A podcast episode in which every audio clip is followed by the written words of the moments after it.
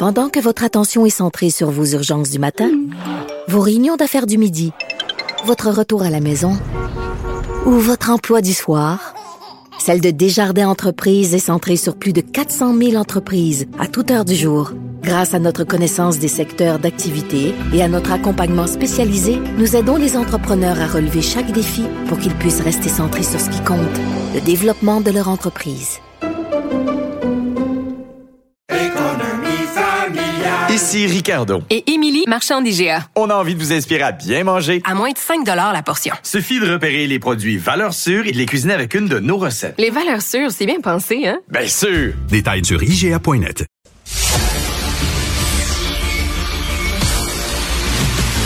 Jean-François Lisée. On va juste dire qu'on est d'accord. Thomas Mulcair. Je te donne 100% raison. La rencontre. C'est vraiment une gaffe majeure. Tu viens de changer de position. Ce qui est bon pour Pitou est bon pour Minou. La rencontre. Lisée. Mulcair. Alors, euh, Jean-François Lisée, est-ce que tu m'invites chez toi ce soir? On va euh, déguster un bon Bordeaux, je crois.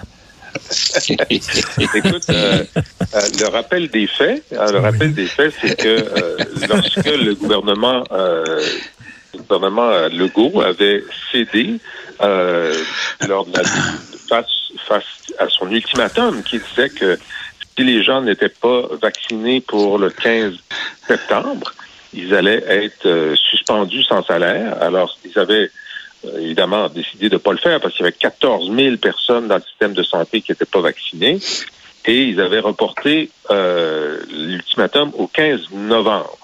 Alors moi, j'avais dit, euh, l'ultimatum ne sera pas appliqué le 15 novembre. Et Tom, euh, lui, dans, un grand optimiste, avait dit oui, oui, oui. naïf, oui, naïf. Oui, Et il était tellement certain de son truc qu'il avait promis que, ben, de, ben, il avait proposé qu'on parie une bouteille de vin, une bouteille de Bordeaux spécifiquement. Exact, euh, exact. pour la personne qui aurait raison, la personne qui avait tort, on donnerait la personne qui avait raison. Alors, moi, je suis pas content de gagner cette bouteille-là. Là. Je suis pas content. J'aurais aimé ça, que Tom ait raison. Mais la réalité est la réalité. Et euh, j'ai envoyé hier à Trump euh, une sélection de vins. Euh, ce que j'ai trouvé sur la sac, eh bien, ça commençait à 17 500 dollars. Mais il y avait le choix.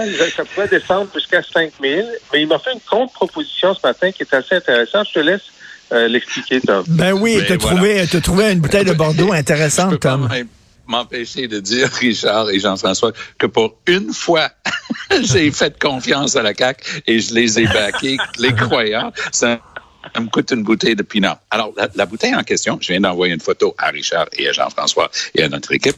C'est une bouteille de Château d'Abzac, 2016. Et juste en dessous du millésime, c'est écrit SE Baron d'Anglade. Alors, j'ai écrit un article là-dessus dans la Gazette que je vous ai envoyé en même temps. Le baron d'Anglade, c'est la même famille que Dominique Anglade.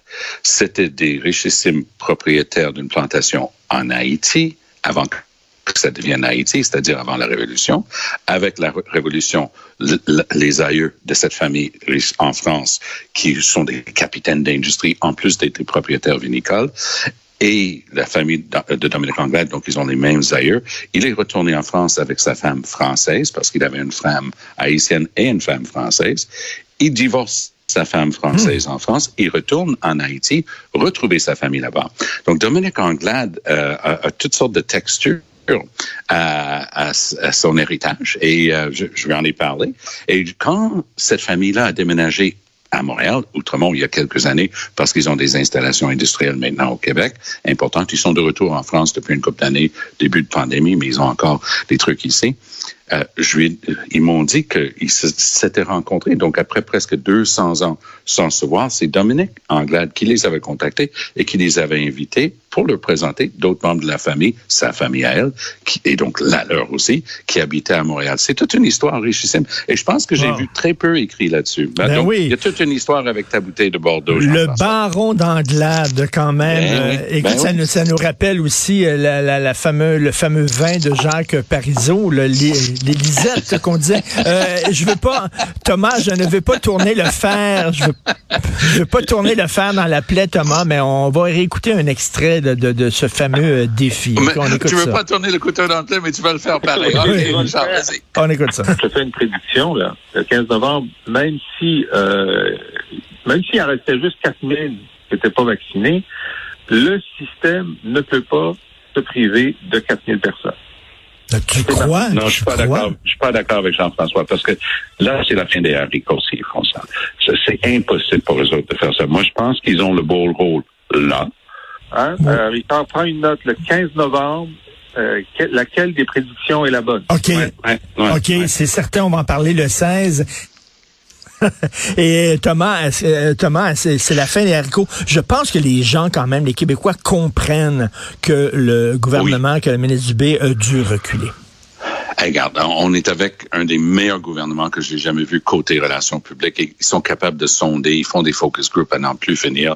Et hier, en même temps, presque comme si c'était arrangé avec le gars des vues, et ça l'était peut-être, Doug Ford a fait exactement la même annonce. Et c'est intéressant dans le cas de l'Ontario parce que le, le maire de Toronto, John Tory, avait déjà dit, si vous travaillez pour le Toronto Transit Authority, là, oubliez ça, vous clairé si vous n'êtes pas vacciné, puis il l'a appliqué pour les, pour les gars qui travaillent et les femmes qui travaillent euh, en, transport euh, collectif à Toronto.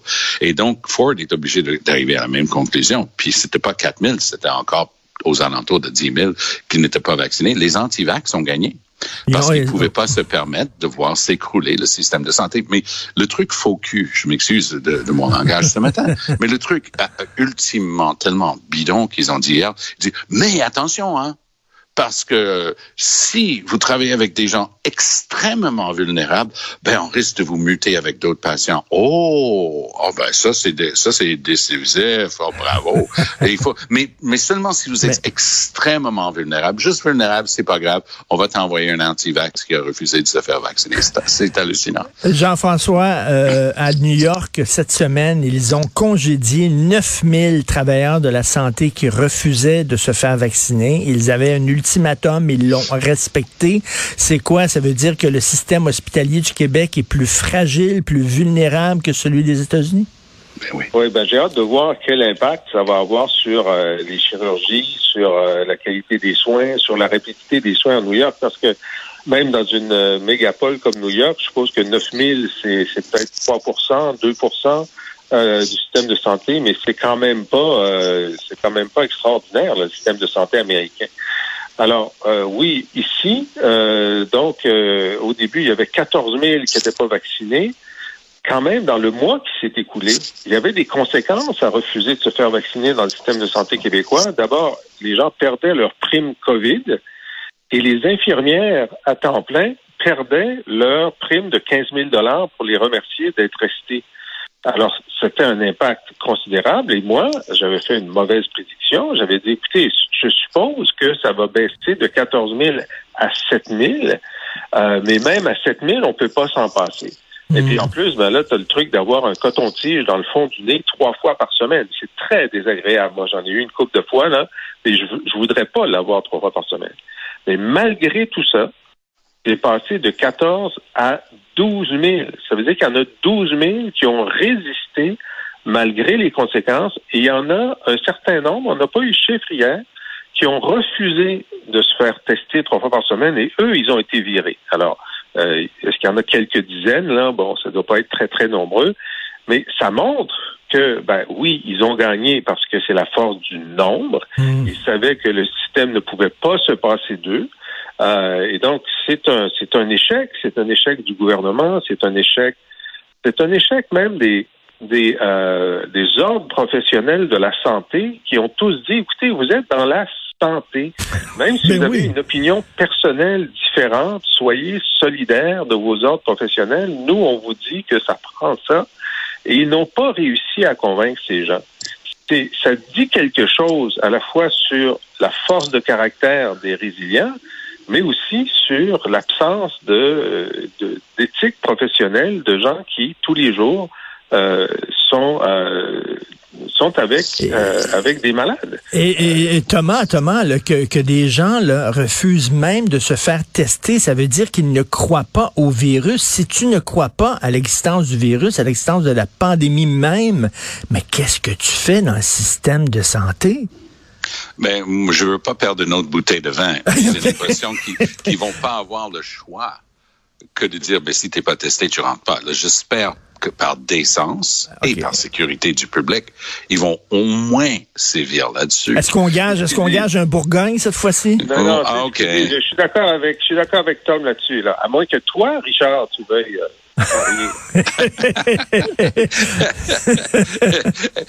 Jean-François cherche à compléter sa cave avant Noël.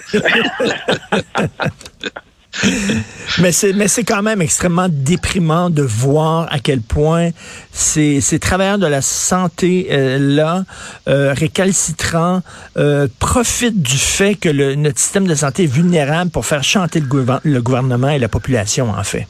Ils nous tiennent par les bijoux de famille, comme on dit. Ouais, mais c'est Mais 5 oui. hein. Je veux dire, à peu Oui. près 5 de, de, de l'ensemble. Il y en a 95 qui ont été euh, qui ont été cohérents, qui ont été conséquents et qu'on doit applaudir.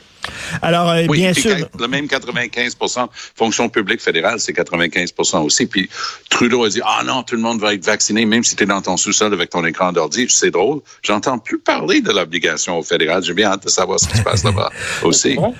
Thomas, je veux, euh, je veux t'entendre bien sûr sur euh, le PDG d'Air Canada, toi qui es anglophone et qui parle mieux français que, mon Dieu, la majorité de francophones. Alors, qu'est-ce que tu en penses, Thomas?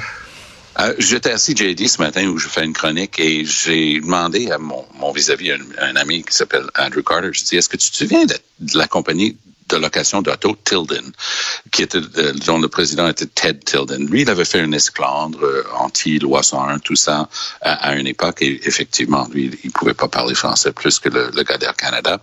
C'est la seule ligne aérienne au Canada qui a l'obligation de fournir ses services dans les deux langues officielles.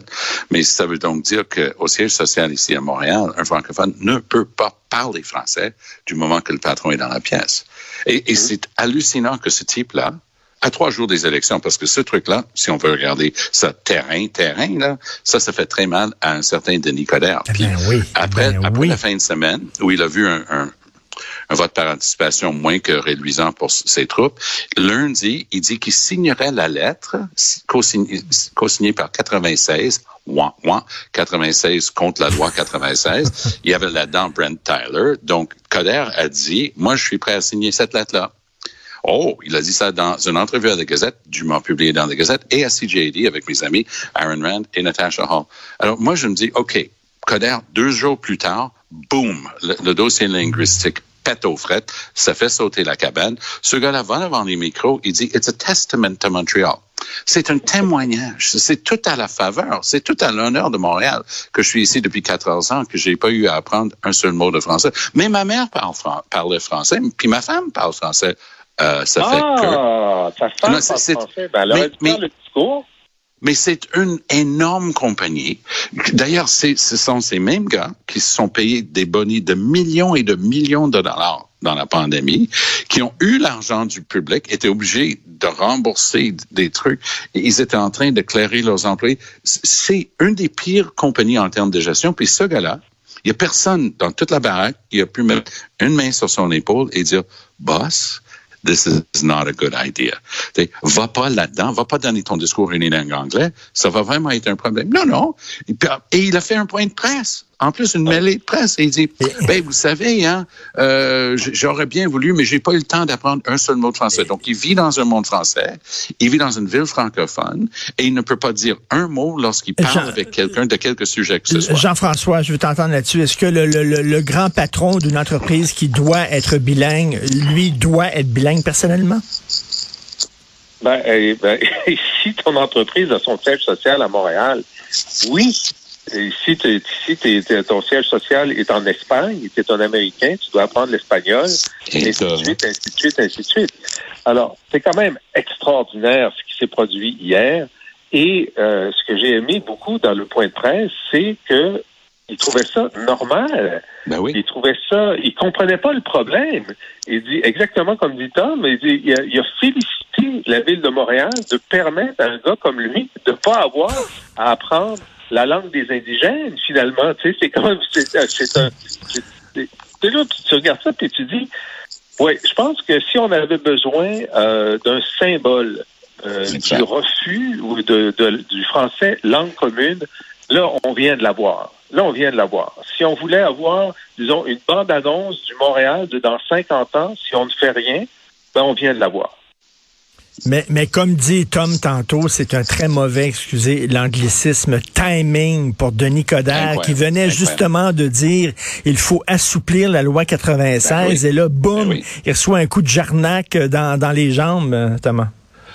Oui, mais pour Coder, là, il change son fusil d'épaule puis il pense que personne va se rendre compte. là. Son histoire euh, des ententes de confidentialité, ça, ça va être euh, dans les archives politiques pendant des décennies. Ça va faire école de ne pas de, quoi pas faire. Coder, dans le dossier linguistique, est en train de regarder ses votes s'étioler et aller vers Balarama Holness. Donc, il a décidé de changer complètement du tout au tout, là, en dans de trois semaines. Parce que trois semaines avec les mêmes deux collègues à CJD, il avait dit, après trois tentatives, qu'il appuyait la loi 96.